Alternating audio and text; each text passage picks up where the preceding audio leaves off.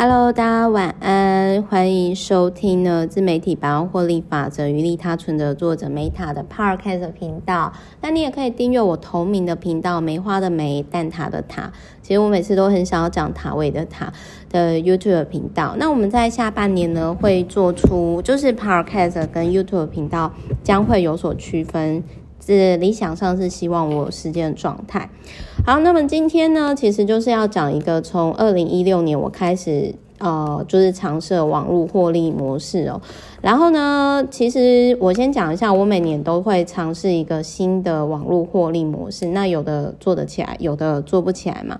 但其中呢，有一项呢，就是我没有想要，就是说这个商业获利模式哦，可以持续。超过三年，因为我自己有一个想法啦，我忘掉是跟哪一个，呃，就是自己开公司的老板朋友交流，那他就是有提到说呢，呃，如果今天这个商业获利模式哦，你可以持续呃超过呃三年，那就代表说这个商业获利模式呢，你做起来，如果在市场变动没有很大的状况下，那我那个时候其实。呃，先跟各位分享一下，其实我会开始这个网络订阅服务哦，其实也是因缘际会啦。怎么说呢？就是因为二零一五年那个时候就开始网络有蓝勾勾嘛，就 FB 有蓝勾勾，然后那个时候不是每个人都有直播功能，就是只有 FB 的人才有蓝勾勾功能。那我当时我就想说，好吧，那我每年都会尝试一个新平台嘛，那我就干脆来试试看这个。蓝勾勾的功能可以干嘛好了？那结果呢？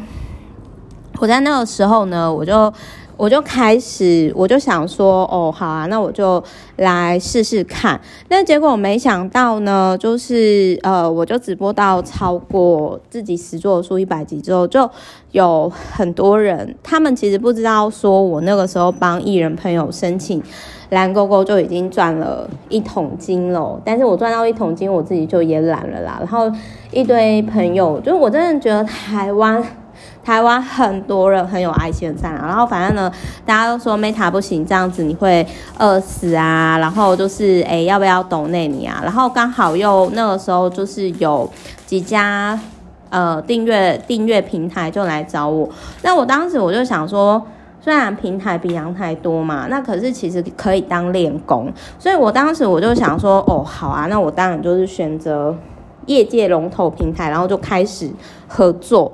然后合作的时候呢，因为呃，我一下子就窜到了前十名，然后大家都吓到，就觉得说，这个这个许魏珍到底是谁？那为什么他可以整年的订阅服务破百万，就是又没有频道，然后又没有粉丝什么之类的？然后呢，可是问题是我这个模式会成功，是因为我在 FB 直播的时候，我就已经问超过一百个愿意给我钱的人要付多少钱啦。所以就是说，嗯、呃，如何用最就是订阅经济有这一本书，我觉得它是在，因为它这本书其实呃算是比较晚啊，是二零一九才上市。可是其实我在二零一六年的时候我就。开始投入，就是 就是，其实我真的可以理解我一些呃网络上的网红朋友，他们说他们不会想要出书，因为呢，而且其实我最近发生一些事情，然后我的网红朋友呢，就是他们就还说，Meta，我就跟你说齁，你不要太过浪漫，然后就是你看你这么帮那个阅读。就是这个书啊，出版业啊，然后你帮着一群文青，结果呢？你看你最近遇到的事情，难道你不会心寒吗？唉，但我我的解读是，就是我觉得哈，这是因为我真的相信文字有神，然后我也相信语言是有神力的，所以最近的事情，我反而会觉得说，哦，这是一个试炼，试炼老天在考验我说，到底有没有真的很想做这个事情下去。OK，Anyway，反正后来就是优渥杂志有采访我啦，因为他们说。就是觉得我应该是台湾少数一直订阅服务做到现在超过三年，然后还在做，而且台湾做的很 top 的人，女生，然后我就觉得说，哦，所以我被认证了是吗？但是我必须要说，就是订阅服务呢，啊，就我我不知道，就是大家的状况是怎样，但是因为我的我们公司的小公司的订阅服务方，这就是因为疫情的关系吧，然后在经济啊，就是我们家反而就是我自己的小公司是没有影响，而且订阅量反而是提升至少五十 percent 以上。然后我比较保守啦，因为有几个月其实是 double 业绩的，所以就是我自己是还蛮感谢的啦。那所以如果说之后有朋友是想要就是做。订阅服务，或者是对订阅经济这本书有兴趣，都欢迎交流。不管你是不是，呃，不管你有没有订阅我的服务，都我还蛮乐意交流一些可能对大家有帮助的。那当然就是，如果你不是我的 VIP，可能我会比较晚回，但我有空一定会回。